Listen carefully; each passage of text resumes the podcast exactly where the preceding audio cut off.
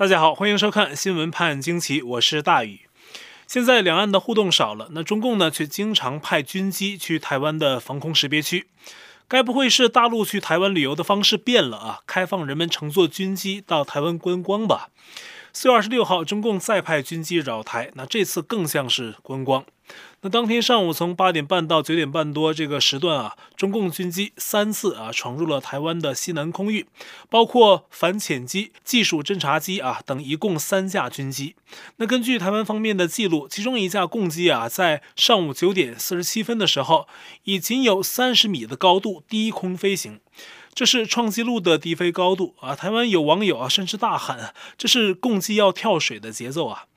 我看呢，可能是机上的乘坐者啊，包括飞行员太远了看不清风景，可能要低空近距离用手机跟宝岛啊来一个 selfie，好带回去啊，跟亲朋好友炫耀一下，show off 他们的另类台湾自驾游，也是天底下最讨人厌的自驾游。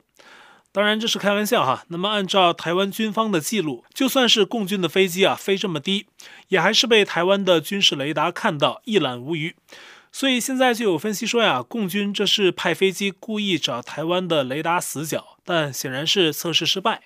那么有朋友鼓励土共啊，看要不要下次试一试十米的高度超低空飞行，让飞机在海上冲浪，看看雷达是不是会发现啊？刚好台湾国军呢也进一步测试一下雷达的功效。如果万一雷达没测出来，那就劳烦台湾的渔人朋友啊，用鱼叉把它叉下来。按照目前的记录呢，这已经是今年啊，只是今年哦。共机的第九十八天入侵台湾的西南空域，那么国军累计的广播驱离是达到了二百九十七次啊。那么仅在四月啊，共机的入侵啊就达到差不多一百架次。中共总这么干，很容易出事儿。台湾的国安局局长陈明通二十六号就说，对潜在的台海危机，更要关注的是偶发事件。那偶发事件呢，既包括政治外交，也包括军事上的擦枪走火。有台湾立委问到陈明通，美军印太将领提到说，中共要六年内入侵台湾，对此台湾国安局是什么意见？那么陈明通说呀，美军这么重要的将领说的话是非常有参考价值的，但是呢，也不代表一定会在这个时间范围内战或不战。要有对整体国际情势的考量，而更重要的就是历史偶发事件对台湾造成的危机。那相比之下呢，这更应该关注。而中共最近新交付了三艘舰艇，那一艘呢是两栖攻击舰海南号，还有一艘飞弹驱逐舰大连号。那么另外一艘呢是飞弹核潜艇长征十八号。有台湾立委对中共这些新的海军战备也很在意，认为共军有意提升登陆作战的能力。若进犯东沙岛和太平岛，国军可有足够的防御力吗？那对此呢，台湾国防部回应说，国军有相应的武器防范，并肯定地说呀，一旦共军进攻以上两个岛屿，国军是可以有效遏阻的。国安局长陈明通也说，对中共新的三艘军舰啊，资讯都有掌握。中共军队除了对自己人民实施巷战、扫射、战车、坦克袭击之外，几十年都没有对外作战啊，收割韭菜是绰绰有余。但是到战场上，真的能不能打仗，还是有很大的 question。中共制造的航母，呢烧的是燃油，发动的是蒸汽轮机，冒出的是黑烟。此种动力的军舰呢，被中共人民日报、央视、环球等官媒作为典型来吹捧。而美国、日本等军舰呢，来超近距离围观啊，中共军舰只是静静的走自己的路，让别人说去吧。所以呢，它的战力一直是成疑的。而且除了台湾本身，还有美国也是有可能军事支援的。美国不明说，但是从他海军陆战队明确的为了对中共作战而进行转型和战术演练，也能看出台海一旦有事儿啊，美军可能会参战的趋势。那中共呢这边呢也能看到这一点。现在有疑问的就是日本了啊！那上周呢，日本首相菅义伟说，日本不会以军事参与台海事务，引起不少朋友唏嘘。对这一细节呢，台湾国安局长陈明通也被问到，他的回答呢很不一样啊，澄清了日本首相此一说法的原委。陈明通说呀，菅义伟讲话的原意根本不是这样的。那当时呢是日本共产党的一个议员在首相质询期间呢问菅义伟相关的问题，那菅义伟做出回答，后来呢翻译成中文也不准确。陈明通的话锋一转，以很自信的口吻说：“啊，日本不管台湾是不可能的。”他鼓励台湾呢要有信心，说台湾没有那么孤单。现在日本呢还就台海安全问题研讨相关的立法，加强对台海事务的参与，而美国也在积极考量台海情势。全世界来讲啊，那对台湾呢是越来越重视。他还举了英国、德国、澳洲的例子，说他们现在呀都很关心台湾。随后呢，陈明通指出了台湾避免台海战争的两个关键的要素：第一，就是要让中共知道打台湾代价很大；第二，要以民主价值优势还有半导体等经济利益换取美国等对台湾更大的支持。这正是所谓的“百战百胜，非善之善者也”啊，不战而屈人之兵，善之善者也。现在确实是啊，更多国家转向对中共强硬而。现在美军方面的战略啊，跟川普政府时期对中共的策略布局相差无几，基本是延续。那外交方面呢，美国现在是希望啊，争取更多盟友来一道对抗中共。西方媒体啊，今天很多报道了一个消息，就是上周四月二十一号，欧盟的执委会主席冯德莱恩，还有欧盟的最高级别的外交官，就是欧盟外交与安全政策高级代表博雷尔。这两人呢，都是欧盟最重要的官员。他们给欧盟二十七个国家的领导人写了封信，联手对欧盟二十七国领导人提出了告诫。大意是啊，中共政权继续向专制发展，加强控制社会，打压香港、新疆、西藏。这都给中欧关系带来负面影响，而南海的和平是欧盟利益攸关的。台海最近的紧张形势也值得关注，并且啊，他说中共在贸易领域一直采取拖延战术，未见其开放市场的足够努力啊等等。在这些问题上，他们说欧盟啊跟中共有根本分歧，经济制度、民主人权、国际合作等等都有分歧。那这些差异啊，未来还会存在啊，不能视而不见。所以呢，欧盟的两大高官提出必须接受美国伸来的手啊，意思呢就是跟美国在对抗中共的问题上合作。有分析认为呢，两名欧盟大员的表态啊，说明欧盟认识到将政治跟经济分开来对待中共的策略已经越来越证明不奏效。不过呢，欧盟跟拜登政府一样，也没有彻底否定跟中共合作的可能，说还可以在气候变化甚至是缅甸等问题上啊跟中共合作。我们大家知道啊，中共对气候变化的承诺十分有限，而缅甸政变啊，该国人民普遍相信中共是政变的幕后支持者，中共只会跟军政府唱双簧。那么气候和缅甸啊这两个问题本身，其实中共都是责任方之一。那么其他国家跟中共的合作呢，无异于去监督中共啊，去解决自身的这些问题。其实呢，合不合作这都是表面文章。欧盟和美国接下去是否有决心结束中共政权，这才是最重要的。他们要知道，中共可是破坏性的渗透着他们，可能会有朝一日威胁着这些西方国家，威胁他们的生存。而川普在第一任期的后半段，其实呢是有心思朝结束中共去的，所以很多事呢看上去做得很决绝。那这一点呢，在我看来是川普时期的美国和现今美国为代表的西方世界对中共政策立场的最大区别。但不管怎么说，欧盟毕竟是转向啊，现在真的是在转向，跟他自己比，跟一味绥靖的过去比，算是个比较积极的变化。而中共呢，其实很弱。一旦其他国家抱起团来，他真的没出路。就拿澳大利亚来举例子啊，那在国内呢，中共忽悠小粉红那是一流的啊，挥起大棒，动辄就要制裁西方。但是呢，只敢说前半句，不敢说下半句。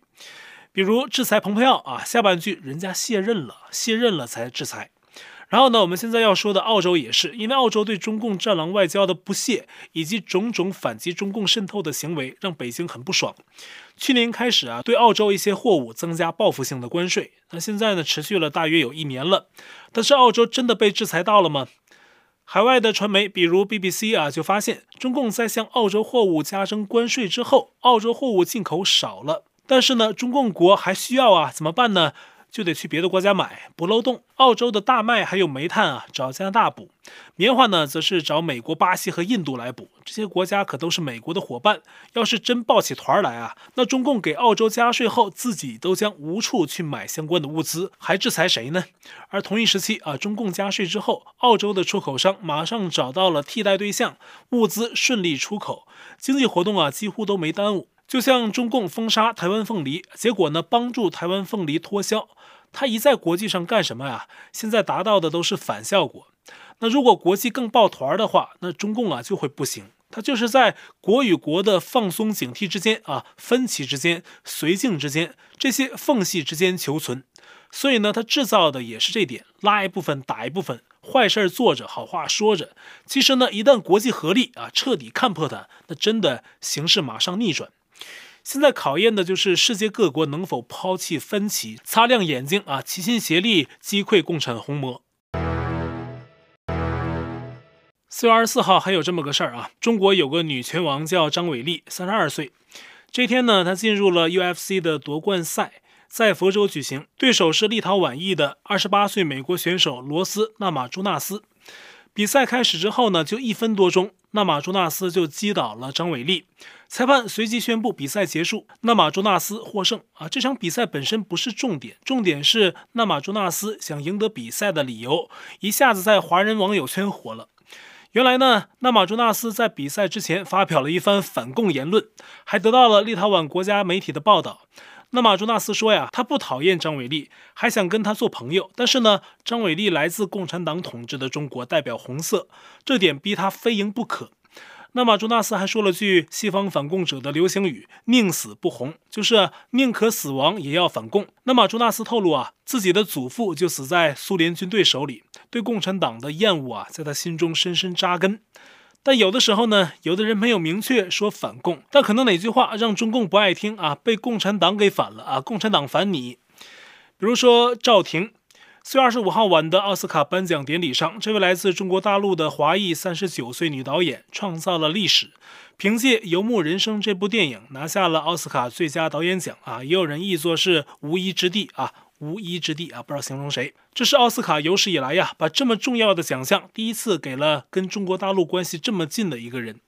此前呢，李安得奖，他是台湾裔的。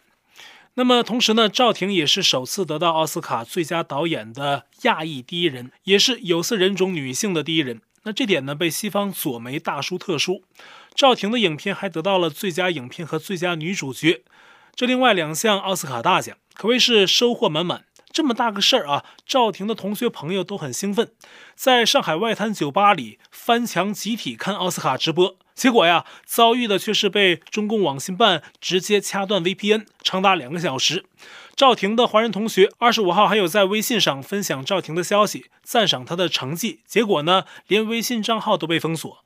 中共要搞大外宣啊！按照以往，这是中共官方要使劲宣传的一件事儿啊。赵婷可能还要带红花啊，上春晚，登天安门城楼，在全国官媒巡回展览，各地中小学生也要被强迫观看相关的电影，给进赵婷曝光度。可是中共官媒为什么这么冷淡呢？这次，赵婷是宋丹丹的养女啊，父亲很有钱，是大陆国企大老板。她十四岁啊就到伦敦学习，后来在纽约学习电影制作。早就被中共官媒注意啊，捧成了中共国的骄傲。可这个所谓中共国的骄傲，却在二零一三年接受外媒采访的时候说了一句：“我在中国长大，那是个遍地谎言的地方。”其实指的就是中共官媒为了政治的各种造假宣传啊。这一下得了。大红花摘掉啊，什么露脸的机会也没有了，更不要想登天安门城楼。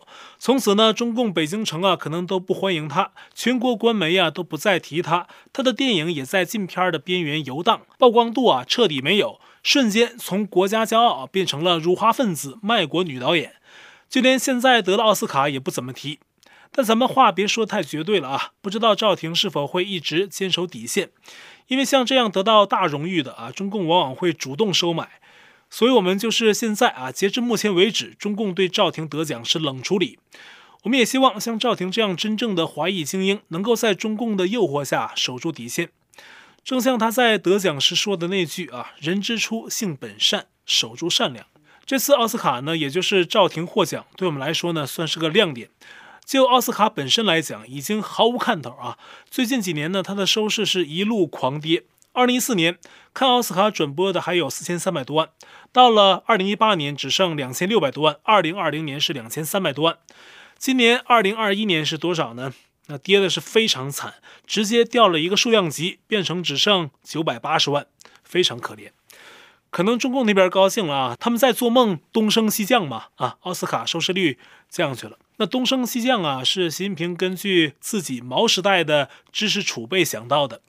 共产党自己有一套世界观，有一套理论，外人不懂。四月二十六号，习近平又说了句很有深意的话啊，外界还是不懂。他在前一天二十五号突然去广西桂林的一个中共红军纪念园参观啊，这个园区啊纪念的是中共红军的湘江战役。习近平在参观的时候对众人说：“革命成功的奥秘啊，是在最困难的时候坚持下去啊，才能不断取得所谓的奇迹般的胜利。困难再大啊，他说什么就想想红军长征啊，想想什么湘江血战。”又说什么红军向死而生，靠的是理想信念。习近平这番话呀，跟现实的距离，需要你的思想中有一个八拐七弯的高速列车才能想明白。他想说什么呢？看来是习近平把现在的事儿啊都当成了革命，对现在被全球孤立的事儿啊，也当作是所谓的长征啊，实际就是中共大逃亡嘛。那么习近平呢，是要靠血战找出路，要所有人给中共用生命来陪葬啊，找到出路。而这场血战没什么装备，最重要的就是共产党的理想信念。如果习近平靠这套思想要平视美国，要称霸西太平洋啊，要武统台湾的话，那真的是让人够惊讶。这明显就是个赌徒心理嘛。这番话我们隐约能感觉到，习近平对现在的局势、未来走向啊，心里也不是特别有底。那现在呢，就是跟世界赌博。军力不如人啊，盟友也少，制度也没自信，反对声音还大，自己面临二十大要给政治生涯续命，也是险象环生。这还要对外扩张呢，能行吗？就是赌啊，赌你西方会软弱啊。那这个事儿啊，就得走着瞧，走着看。香港啊，可能让习近平尝到了赌博的甜头。一看我们这么胡作非为啊，真没人管呢。所以呢，胡锡进啊，就替主子说了句嘛：“台湾下一个。”现在呢，中共打压下去了香港的民主抗争运动，正在一步一步的秋后算账。从运动的参与者，现在到了传媒，到教育，现在港共警方还考虑把香港民阵定为非法。民政的副召集人陈浩环二十六号去警署报到的时候，警方说民政涉嫌违反社团条例，要求民政提供成立以来所有的收入、开支、银行账号等等许多的资料，明摆着是要找茬啊，整治这个在抗争运动中非常活跃的民主团体。二零一九年几场百万级的大活动都是民政组织的。同时呢，年年举办香港维园六四纪念活动的支联会表示啊，计划在四月二十七号再向警方申请今年的六四集会活动，但港共警方于今是否还会再批准，是个很大的问题。香港星岛日报二十六号就引述消息提前放风说，估计啊，今年警方不会批准申请。如果真是这样的话，那人们不会意外。而香港的媒体记者近来也频频传出啊，受到中共压港局势威胁的迹象。大纪元时报在香港的记者梁真二十六号采访之后，被一名男子跟踪，跟踪很久。那当梁真回头追问时，男子不承认跟踪，而且在梁真的一再追问下啊，居然撒腿就跑。没问题，你跑什么呢？一定有问题。那梁真还说呢，二十四号他的住处外面也发现过一名可疑男子。此人谎称给梁真送东西，当梁真开门之后啊，男子确认是梁真之后就走了，也没有给梁真他说要带来的东西。因此呢，严重怀疑他是中共特务，确认大纪元时报记者的住址，以此进行恐吓。这是中共使用的流氓做法，中共就是流氓政治啊，他采用的方式、对外说的话、官员的风气，全是流氓的。中共以前就叫自己流氓无产者，依赖流氓地痞起家打天下。后来觉得不好听，把“流氓”二字去掉了。但是呢，其实质还是如此。对外国企业也是这样啊。比如最近抵制洋货，抵制特斯拉。我看呢，有新消息说呀，可能特斯拉汽车有能力连上马斯克的太空互联网星链。那星链啊，可以跨越中共的防火墙和网络控制，这是中共很害怕的。所以特斯拉汽车的这一潜在功能，可能是中共担心的。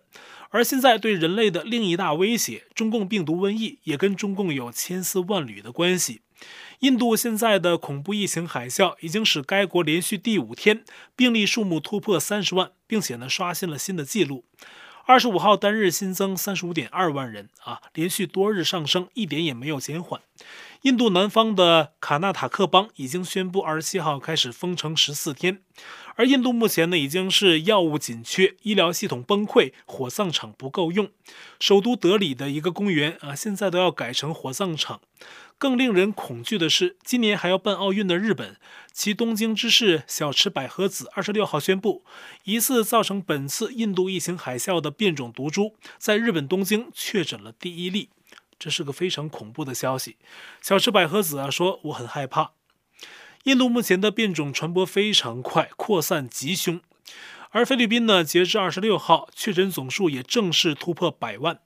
虽然相比印度啊，目前还少很多，但也在过去一天新增了九千例，实在也是不少。那为这个世界祈祷，希望大家都能平安。我的 Telegram 电报群组是 t.me 斜线 xwpajq 下划线 us，爆料信箱是 xwpajq@gmail.com。会员部分呢，我们全部转到了网站 ulucky 上，链接我已经在留言区置顶，也欢迎您订阅本频道，并点击小铃铛获得节目发布通知。那今天节目呢就到这里，感谢您的收看，我们下期再会。